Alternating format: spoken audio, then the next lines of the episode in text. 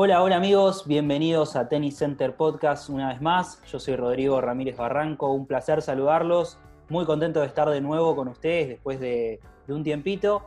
Y los saludo, obviamente, a Manu del otro lado. ¿Cómo estás? Hola Rodri, ¿cómo estás? Darle la bienvenida a todo el mundo. Y bueno, estamos de vuelta para hablar sobre el tenis, que todavía no regresó y hay problemas, hay complicaciones, hay pocas certezas, hay que ver qué pasa. Totalmente. El episodio anterior habíamos hablado de cómo iba a ser esta vuelta al tenis profesional, esta vuelta al, circuito, pero en este último tiempo han pasado muchas cosas, ¿no? Muchas cosas que, generan dudas o que dicen que, que va a ser muy complicado esta vuelta y muchas cancelaciones de torneos, ¿o no? Lo que generó dudas fue lo que sucedió esta última semana, básicamente, porque antes, como en medio ya estaba armado el protocolo, estaba definido el calendario por lo menos los próximos meses, o sea, parecía que estaba todo encaminado hasta que pasó esto, que se bajó el torneo de Washington y se complicó toda la gira por China, ¿no? Sí, sí, se bajó el, torneo de Washington por este, cuestiones de permisos, del tema de los viajes, de jugadores que tenían miedo de ir a Estados Unidos y después capaz volver a sus países y encontrarse con complicaciones de, cuarentena, etc.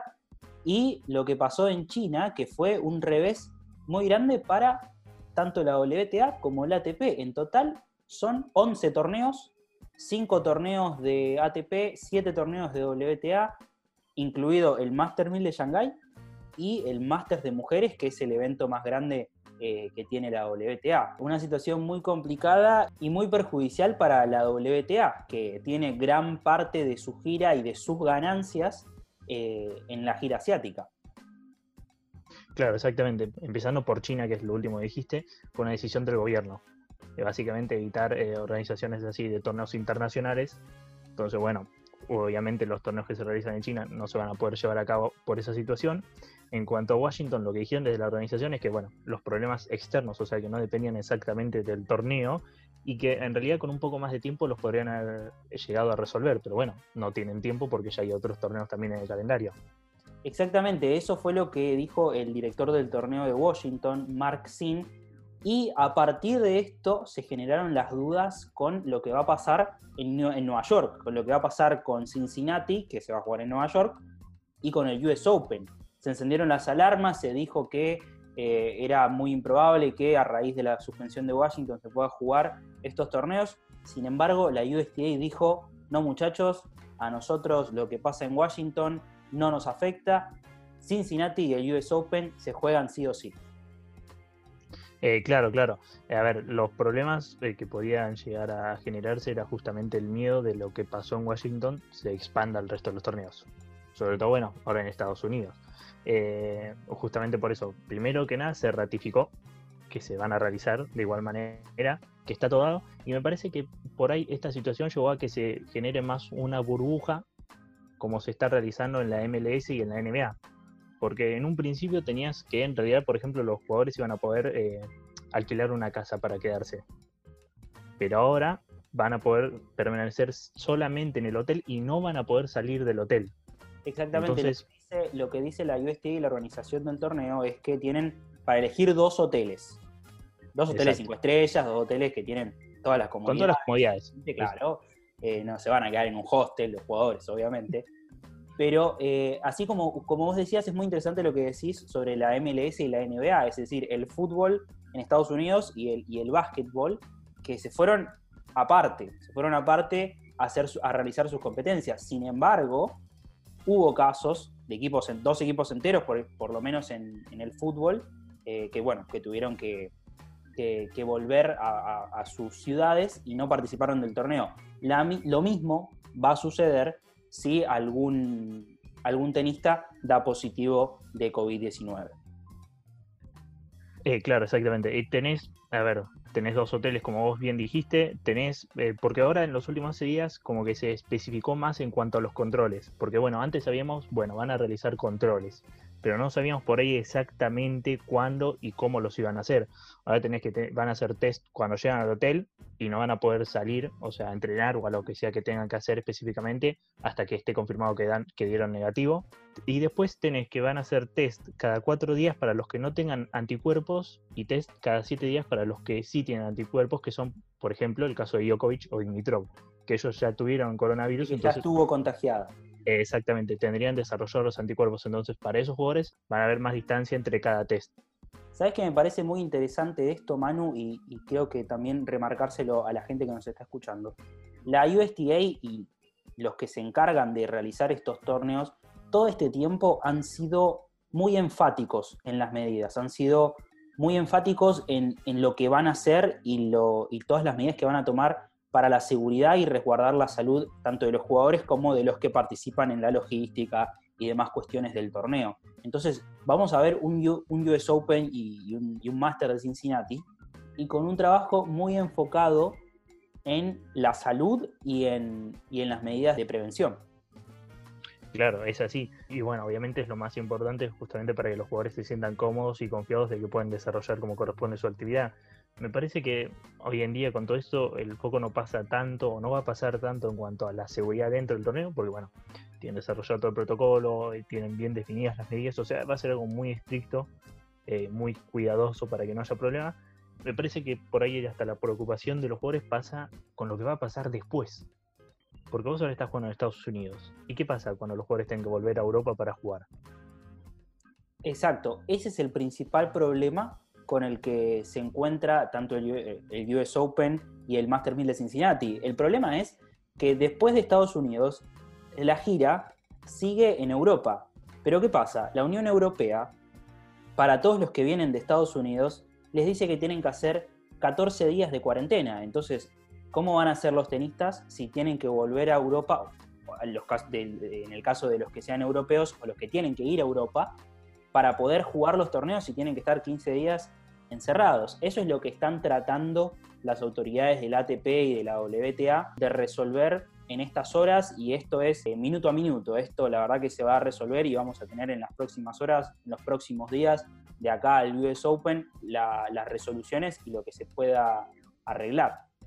Y lo que pasa también es que, primero que nada, por más de que el jugador sea europeo o no, si él quiere seguir con la gira, va a tener que ir a Europa.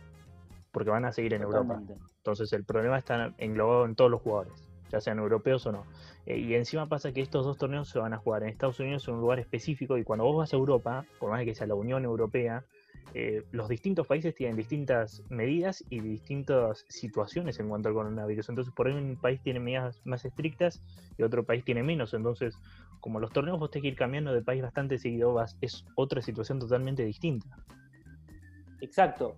Y además pasa, por ejemplo, un ejemplo de esto es este, en el caso de las mujeres, se va a jugar el Open de Palermo, el torneo de, de la ciudad de Palermo en Italia, e Italia tiene restricciones incluso en la misma Europa tiene restricciones para países como Rumania, Bulgaria, y ahí se ve involucrada y se ve afectada Simona Halep. Simona Halep, ex número uno del mundo, que eh, es rumana y si va a Italia va a tener que hacer cuarentena sí o sí si quiere jugar el Open de Palermo. Claro, acá entran negociaciones que van a tener que tener los torneos con, con los gobiernos, porque obviamente es imposible de realizar si un jugador que viene a jugar, no importa dónde, ¿no? Pero si viene a jugar la gira de, como es el tenis, o sea, juegan torneos seguidos, no es que vos tenés un mes para prepararte para el próximo torneo. Entonces, es totalmente inviable que un jugador, si tiene que jugar un torneo, después tenga que pasar 15 días encerrado para después jugar el otro torneo. No dan los tiempos.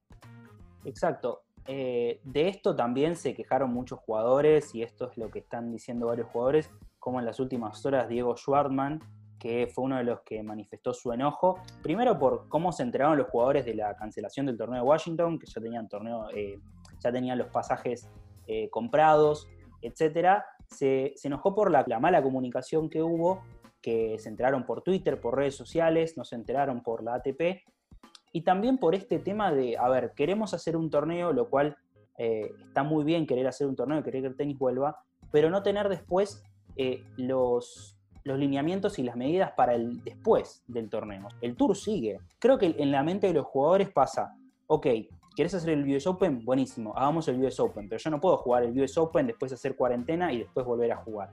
Es pensar también en el post de los torneos y, en pensar en un circuito mundial. Esa es la diferencia que hay, eh, Manu, con la MLS y la NBA, que lo ponemos como ejemplo. MLS y NBA son ligas locales que se juegan en un mismo lugar la sede del tenis es mundial, es, el, es, todo el mundo, son los continentes y los jugadores tienen que estar viajando constantemente y, hoy en día eso es lo que, lo que complica el tour. y, no es tampoco como el caso que puede pasar con, la Fórmula 1, para hacer también la correlación con otro deporte, que por más de que viaja en distintos países, es en Europa. Eh, y entonces, por más de que cada país tenga su regulación, ya es distinto venir de Europa que venir de Estados Unidos y ni hablar por la cantidad de casos que tiene Estados Unidos, que no hay ni comparación. Entonces, ese es el problema con, el después. Y, en cuanto a la comunicación, ya es algo que ya se quejan los jugadores. Apenas se suspendió el primer torneo por coronavirus, ya arrancaron las quejas por ahí para alguien que está afuera eh, se entera de las cosas como corresponde, o sea, se entera a tiempo, pero para un jugador, un jugador lo tiene que saber antes. No puede ser que alguien que esté en Twitter se entere al mismo tiempo que un jugador que suspendió su torneo. Eh, y ni hablar de la planificación, o sea, un jugador tiene que saber de antemano qué torneo y cuándo se va a jugar. Totalmente, y en cuanto a los principios por los que se rige la USTA para realizar estos dos torneos, eh, fue muy enfático en decir que tienen tres principios eh, en los que se basan para seguir adelante con el torneo, que es la seguridad y la salud de todos los que están involucrados, jugadores, entrenadores, organizadores, eh, árbitros, todo, que organizar el evento sea lo mejor para el tenis, lo cual obviamente que, vuelva al tenis profesional es bueno para, para el deporte, y que la decisión de continuar adelante con el torneo sea viable eh, en cuanto a lo económico. Sabemos que van a perder en sus ingresos ya que obviamente no, va a haber público. Claro, me parece que de la parte de la organización y también lo que van a querer los jugadores es eh, intentar de, resolver la mayor cantidad de problemas que se pueda lograr. En cuanto a lo económico, bueno, van a ganar, pero o van a perder menos de lo que perderían si no se hiciera el torneo. Eh, y los jugadores van a ganar que justamente tienen competencia y van a poder desarrollarse, aunque las condiciones no sean las normales, obviamente. Y también van a ganar en otro sentido, tanto los que juegan o los que juegan obviamente más, como los que no juegan por esta cuestión del, ranking, esta nueva modificación del ranking. Básicamente, y diciéndolo en criollo, el ranking podés sumar, pero no restas. Por ejemplo, si un jugador llegó a las semifinales de US Open el año pasado y tiene que, y en el ranking normal tendría que defender esos puntos. Ahora, si ese mismo jugador llega a octavos de final o a cuartos de final, no se le restan los puntos, sino que sigue con los puntos que obtuvo del torneo anterior. Caso contrario, si llega a la final, se le suman esos puntos, es decir, no se resta, lo cual es, es, algo justo, ¿no? Con los que no pueden viajar o con los que eh, tienen alguna que otra complicación para este, este tour que la verdad eh, es totalmente anormal. Eh, me parece que es la decisión correcta para no perjudicar justamente a los jugadores que van desde que no pueden salir de su país porque no se lo permiten hasta un jugador que por ahí tiene miedo de su salud de ponerse en riesgo. O sea, las situaciones que pueden llevar a un jugador a no participar del torneo son muchas. No es simplemente tengo ganas o no tengo ganas de jugar. Es una situación muy complicada y me parece que es lo correcto. Exactamente. Y sabes qué, Manu, también eh, hay un ejemplo de que se puede llevar a cabo un torneo de tenis de una manera correcta y con todas las prevenciones, incluso en Estados Unidos. Y esto es una comparación que me gustaría hacerla, es eh, el World Team Tennis. Es un torneo por equipos que juegan tenistas profesionales de todo el mundo, más que nada obviamente jugadores estadounidenses. Eh, es un torneo que no tiene nada que ver ni con la ATP, ni con la WTA, ni con la ITF, sino que es un torneo eh, de índole privada en el que participan nueve equipos y se está llevando a cabo en Virginia y tienen distanciamiento social entre los jugadores y, el público. Hay público, obviamente reducido y con distanciamiento, y los jugadores están comprometidos a quedarse todo lo que dure el torneo eh, en ese mismo lugar. Algo similar a lo que va a pasar en el US Open, que bueno, solo pueden ir de, los hoteles al, complejo donde se juega el torneo. Y también hay testeos para los jugadores eh, chequeo para la, de temperatura de los espectadores, no hay alcanzapelotas. Se está llevando a cabo de la mejor manera, no ha habido ninguna complicación. Es un torneo que en Estados Unidos tiene varios años y que la gente lo sigue mucho y que varios jugadores optan por jugar, eh, jugadores de renombre, por ejemplo, los hermanos Bryan están jugando ese torneo. Y creo que este es un buen precedente ¿no? para lo que puede pasar en, Nueva York, tanto con el Master 1000 de Cincinnati como con el US Open. No, obviamente, primero va a empezar que es en el mismo país, o sea que eso ya da un buen punto de comparación. Eh, y me parece que otra cosa es importante es que se, juegan, se juegan una gran cantidad de partidos en 22 días, lo que por ahí da un, o sea, una cantidad de días más o menos a lo que podría ser similar en US Open, aunque es menos días. Eh, pero lo que voy es que a comparación con los otros torneos que se están desarrollando, suelen ser eh, amistosos o que se están desarrollando de exhibición, suelen ser más cortos en cuanto tiempo. Entonces, por ahí esto también te da la pauta de que se puede desarrollar en dos semanas un buen torneo manteniendo las medidas y que los jugadores estén cómodos. Totalmente. Y dejando un poco de lado lo que pasa en Estados Unidos y yéndonos al, otro lado del continente, eh, la situación de China es muy preocupante, ¿o no, Manu? Sí, es muy preocupante. Muy preocupante, a ver, eh, se entiende también la decisión del gobierno chino. Entre todas las cosas que se puede decir, hay que entender también que es muy complicado. Era muy complicado que se pueda realizar el torneo. El problema es que perjudica mucho al armado del calendario, porque ya estaba definido, sobre todo la WTA, que esto lo hablamos en el episodio anterior, que nos parecía por ahí un poco llamativo que la WTA ya tenga totalmente el calendario definido, cuando la ATP había definido hasta cierto punto, y que después estaba por verse, porque vos no sabes lo que puede pasar. Bueno, la WTA ya tenía todo el calendario eh, definido, y no va a contar con el China Open, con el One Open, con el Jiangxi Open, Shenzhou Open, eh, los Finals y el WTA Elite que eso es octubre y noviembre, entonces te saca una gran porción del calendario y una gran cantidad de ingresos también.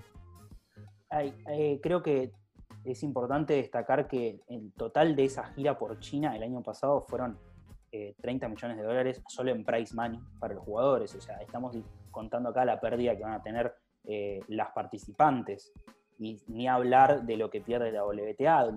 La WTA hace ya unos años ha puesto en China eh, varios de, sus torneos, mismo con el mismo la ATP, pero con la diferencia de que la WTA pone su Masters de fin de año en, Shenzhen. Y eso es eh, un golpe muy duro eh, para la economía de la WTA, sobre todo. También se canceló en, la ATP, pero bueno, esto obviamente es a raíz de la decisión del, gobierno chino, pero la gira asiática es una gira importante de fin de año, tanto para las dos asociaciones y, es un revés muy fuerte para el tenis a nivel, eh, a nivel global, para hombres y para mujeres, mucho más para las mujeres que se quedaron con solo un torneo Premier Mandatory. Para los que no, no saben capaz la correlación, Premier Mandatory vendría a equivaler como a un Master 1000. Premier Mandatory hay solo cuatro torneos, que son Indian Wells, que se juega a la par de los hombres, Miami, que se juega a la par de los hombres, cancelados, Madrid, que es el único que sigue vigente, y Beijing, que se canceló. O sea, eh, tienen solo uno de sus, uno de los torneos de, mayor jerarquía dando los Grand Slam.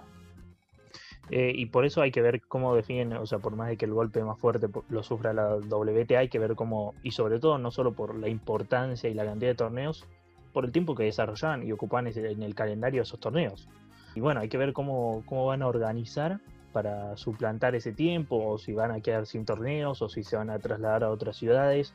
Por ahí mismo pueden repetir sedes, como otra vez haciendo el caso de la Fórmula 1, aunque no sea lo mismo, pero corren dos veces en el mismo circuito, entonces vos por ahí podés jugar dos torneos distintos en el mismo lugar y eh, además te evitas traslados, te evitas eh, distintas medidas de los distintos países, o sea, los jugadores ya están ahí y se quedan ahí, entonces hay que ver cuál va a ser la solución justamente para todo esto.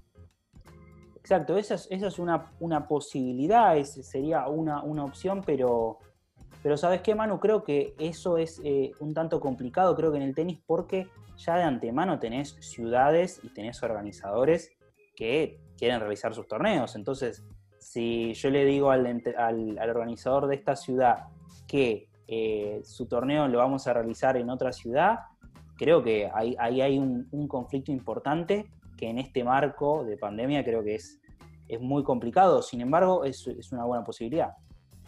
Sí, eh, más allá de, bueno, obviamente los que realizan los torneos en China ya saben que no lo van a poder hacer, pero mismo un organizador de un torneo en, Italia, no importa, el torneo no vamos a poner nombre ni nada, pero un organizador de un torneo en Italia, vos podés llegar a un acuerdo para que simplemente esta temporada vuelva a realizar el mismo torneo dos veces. El de China, bueno, el de China no es que vas a hacer el torneo de China en Italia, repetís el de Italia en Italia. Pero bueno, hay que ver cómo, claro, hay que ver cómo organizan ese vacío que queda en el calendario ahora. Hay que ver qué resuelven. Eso, eso han hecho en, Europa incluso, con todas estas exhibiciones que hay y los jugadores preparándose, ya sea para, la gira de Estados Unidos de, canchas duras, o para la gira de Europa en, polvo de ladrillo, que culmina obviamente con, con Roland Garros septiembre. Así que es, una posibilidad, si lo han hecho con exhibiciones, creo que también lo pueden hacer con, torneos profesionales y torneos de, alta competencia. Esto, Manu, y creo que todos, todos lo sabemos, estamos todos en el día a día y esto cambia minuto a minuto y esto hay que estar muy pendientes de, de lo que vaya pasando. Pero por lo pronto, por lo pronto, por lo que tenemos, por lo que se sabe hasta ahora, es que las chicas van a volver en Italia. Van a volver el 3 de agosto en el torneo de, Palermo y los hombres van a volver en el Master de Cincinnati en Nueva York el 22 de agosto. Van a volver un poquito eh, más adelante que las mujeres. Esto es lo que por ahora sabe, lo que por ahora es, es seguro. Veremos qué pasa en los siguientes días, semanas, hasta llegar a agosto, ¿no? Me parece que después de todas las complicaciones que tuvieron, se van a tomar por ahí un poco más de tiempo para definir exactamente qué hacer con lo que sigue el calendario, porque bueno, de vuelta hay una parte confirmada, pero todo lo que va a pasar prácticamente de octubre en adelante está ahí viendo qué va a suceder. Entonces por ahí se tomen un poco más de tiempo y definan concretamente para que justamente de vuelta los jugadores sepan cómo se tienen que organizar y qué torneos van a jugar y que otra vez no tengan organizado algo y se los cancelen. Totalmente. Por eso creo que también la, eh, USTA, en el caso de, los hombres, eh, ha, intentado remarcar siempre que para ellos es una eh, prioridad jugar el torneo y que el tenis se reactive. Creo que hasta aquí hemos llegado el día de hoy. Por todo esto que hemos comentado es que la vuelta al tenis tiene estas complicaciones y tiene estas dudas, pero por lo pronto en agosto podemos volver a ver tenis profesional. Esperemos que así sea, esperemos que se puedan desarrollar como corresponde los torneos y esperemos que, volver a tener un buen nivel de tenis y a disfrutar de ver tenis. Exactamente, es lo que esperamos todos, es lo que queremos todos. Pero mientras no hay tenis, vos podés escuchar todos nuestros podcasts, podés escuchar todos los episodios. nosotros vamos a seguir estando y vamos a seguir acompañándote en los siguientes episodios. Creo que eso fue todo, ¿o no, Manu? Así es, Rodri, creo que cubrimos todas las bases y lo importante para lo que puede ser, esperemos, definitivamente el regreso del tenis. Y esperemos que nos eh, sigas escuchando, vos que estás del otro lado, te agradecemos por acompañarnos, será hasta la próxima.